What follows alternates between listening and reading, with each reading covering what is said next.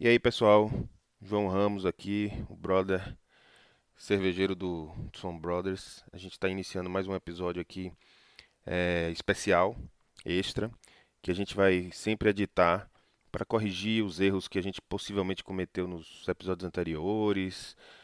E também para comentar os comentários, né? Os comentários que os nossos ouvintes, vocês ouvintes, é, vão fazer no, no, nas redes sociais, e tudo mais. A gente vai trazer aqui elogio, sugestão, crítica, o que quer que seja.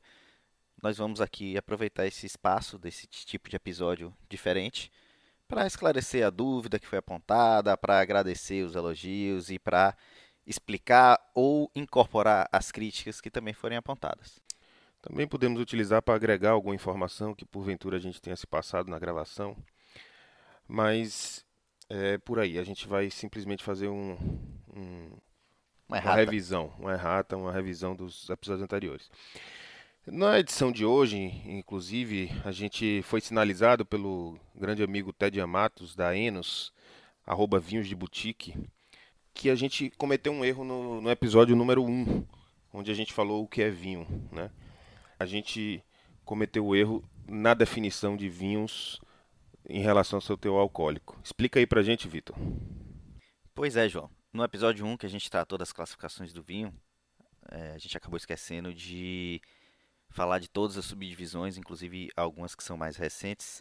A gente falou de vinho suave, de vinho tinto, seco, fino, mencionou até o vinho que a gente estava bebendo no momento e que tinha essa classificação no rótulo, mas não comentou que em 8 de fevereiro de 2018 teve uma instrução normativa que inseriu o vinho nobre como parte da classificação, a subdivisão do vinho fino. E o que é o vinho nobre, né, considerado aí pela alteração na legislação? Vinho nobre é aquele vinho que ultrapassa um teu alcoólico de 14% e vai até 16%. Antes dessa alteração, seria, esses vinhos de 14,1% a 16% seriam classificados como vinho licoroso, que já ia, já ia se, se, equiparar aí a um vinho mais doce ou um vinho do Porto ou alguma coisa do tipo. E atrapalhava inclusive o consumidor a entender bem o que era o vinho que ele estava tomando. E na verdade a gente sabe que tem muitos vinhos aí de altíssima qualidade que tem teu alcoólico superior a 14% e que não são licorosos. Continuam sendo aquilo que a gente conhece, né, em geral aí como vinho tinto seco e ponto final. Então essa, essa alteração ela foi benéfica tanto para produtor como para consumidor, né?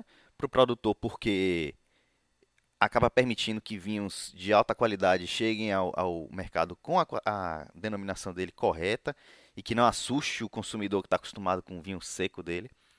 E para o consumidor também, para saber aquilo que ele está comprando, não comprar um vinho licoroso, não ter que entender profundamente da legislação para saber que um vinho licoroso pode ser ainda um vinho que ele está acostumado a beber, que vai ter só até 15, 16% de álcool, que não vai ser um vinho digestivo ou doce ou mais potente ou licoroso, como de fato é. É, Vitor, inclusive ia ser muito estranho, né? Ia ser complicado você chegar numa prateleira e ver lá vinho licoroso seco, né? Um vinho de 14,5% de álcool, por exemplo. Eu talvez não comprasse esse vinho porque ia de cara achar que era um vinho digestivo, como você falou, um vinho para sobremesa ou coisa do gênero, né?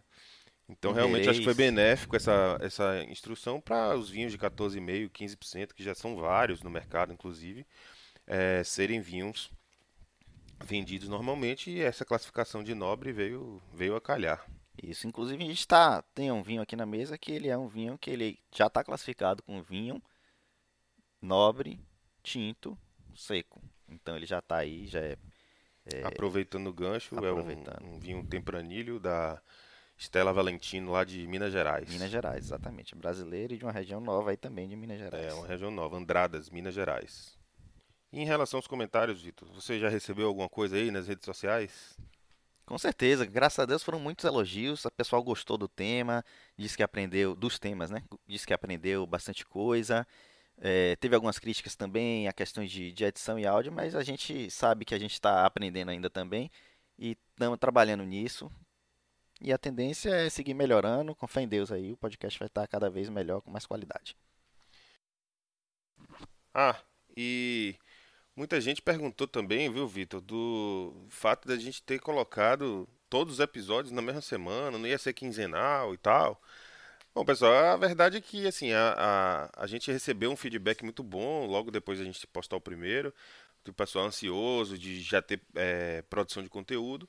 A gente já tinha gravado, então a gente resolveu postar a primeira semana os primeiros episódios. É, inicialmente a gente colocou como quinzenal é, por achar que ia dar tempo das pessoas ouvirem, pedirem mais conteúdo, etc. Mas também a gente deixou em aberto que de repente vai ser semanal, né? Então estamos trabalhando aí, dependendo do feedback de vocês, a gente vai fazer e vai começar a postar semanal mesmo, porque o nosso intuito é levar o máximo de informação possível para todo mundo, informação que a gente possa compartilhar, que a gente tem possa compartilhar. Então, dependendo da interação de todo mundo, do público inteiro, a gente vai lançar semanal aí a partir de agora, não sei. Vai depender muito do feedback de vocês. Então, reforço, mandem os feedbacks. Então foi isso, pessoal. O primeiro episódio de Errata que a gente gravou.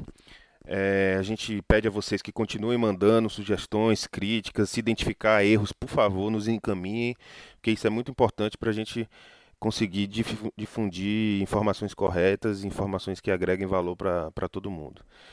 Um abraço para vocês, agradeço mais uma vez a audiência e até a próxima taça. Um abraço e até a próxima taça.